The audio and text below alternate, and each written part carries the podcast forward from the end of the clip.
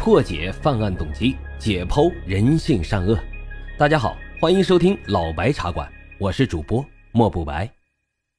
老白茶馆是我的首张原创播客专辑，希望大家多多的留言、点赞、订阅、打赏，也欢迎大家加入主播的新米团，来到我们白公馆。您的加入啊，就是对老白最大的支持。已经加团的小耳朵们，赶紧去私信老白，进入到我们的粉丝群中。并且领取啊，属于西米团的专属福利。好了，言归正传，我们开始讲今天的案子。今天呀，给大家来说一起冤案。说到这个冤案呢，应该是所有案件中最令人痛心疾首的一种了。每每提到，我们都感到扼腕。比如说近年来著名的聂树斌案等等等等。而咱们今天要讲述的这起案子，同样是令人感到唏嘘。我们将时针拨回到一九九二年，在江西省西谷汇村，萧瑟的秋风劲吹，裹挟着漫天的阴霾。只见在千景芦苇中的泥泞小路上，蹒跚走来了一个满脸皱纹、脊背佝偻的老人。今天呀，是他出狱的日子，在渤海湾的盐场监狱，他已经足足的待了二十二年。傍晚，他终于回到了生养他的小山村。眼含热泪的他站在了坍塌颓败的老屋前，拨开那比人还高的蒿草，见窗棂腐朽，像是一双无助的瞎眼，冲他凄惨的怒视。如今二十二年过去了，妻子女儿早已是杳无音讯。在他模糊的记忆中，他被抓走的时候，女儿仅仅三岁。他永远都没法忘记女儿那惊悸的眼神，正是铭记着这双眼睛。才让他支撑到了今天。他走出自家破败的房屋，忽然看见旁边的屋子里有亮光，便轻轻地推开了门。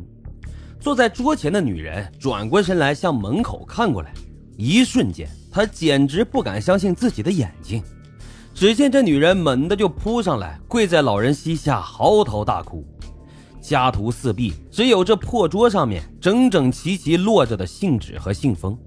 还有那成联的邮票，此时的老人也缓缓地给女子跪下，几滴浑浊的泪水缓缓落下，二人就这样默默地哭了半天。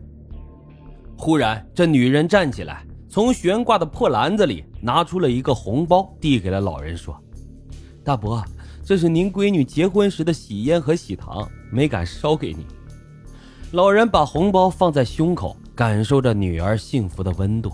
女人又说：“大伯，俺没能给你和俺爹洗清冤屈，对不起呀。”说着，女子就落下了两行清泪。老人对侄女周海清说：“海清，你没有对不起我，是我对不起你们呀。”他将脸贴在了红包上，低声说道：“不见面也好，是我对不起他们娘俩呀。”这一晚，云淡风轻。似乎没有了秋日的痕迹。第二天一大早，街上的人们惊讶地发现，市公安局大门口横躺着一个老人，满脸抹白，手撑白帆，上书十个浓墨大字：“沉冤二十载，昭雪待何日？”只见老人前胸后背缝着一块白麻布，血书四个大字：“再死一回。”他就是昨天刚刚出狱，二十二年前因为杀人被判死刑的周章平。时光倒转，旧案浮沉，在中级人民法院档案库里的周章平、周章安杀人案的卷宗早已是落满了灰尘。翻开案卷，上面记载着二十二年前的一桩罪恶的犯罪。一九七零年七月九号，西谷会村村民狄洪德的女儿狄玉珠。高高兴兴的放学回家，母亲应红梅让女儿回家削土豆，小玉珠啊没有答应。俏皮的她和几个同学约着一起出去玩。午饭的时候，天降暴雨，老夫妻俩见小玉珠一直都没回家，于是就出门寻找。可是寻遍了学校和整个村子，始终都没找到。直到晚上，仍未见女儿回来的身影。到了后半夜。电闪雷鸣，暴雨倾盆，一直下到了黎明。一家人那是心急如麻，一夜未眠。经历了一夜暴雨的溪谷汇村，云雾缭绕，宛如仙境一般。清晨，一个采蘑菇的村民在林密树茂的山涧里，突然看见土坑里面躺着一个女孩，并且这土坑里积满了鲜红的血液。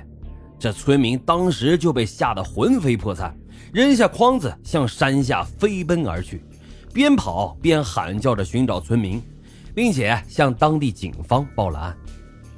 底家夫妻俩是最先赶到山涧的，一到现场，应红梅立马就昏厥了过去。县公安局刑警赶到后，立即对现场进行侦查。只见小玉珠的尸体横卧在土坑里，头发蓬乱，衣衫褴褛。从胸口到下腹有一道长达二十九厘米的刀口，裂口宽十四厘米，腹部被刺了五刀，内脏外露。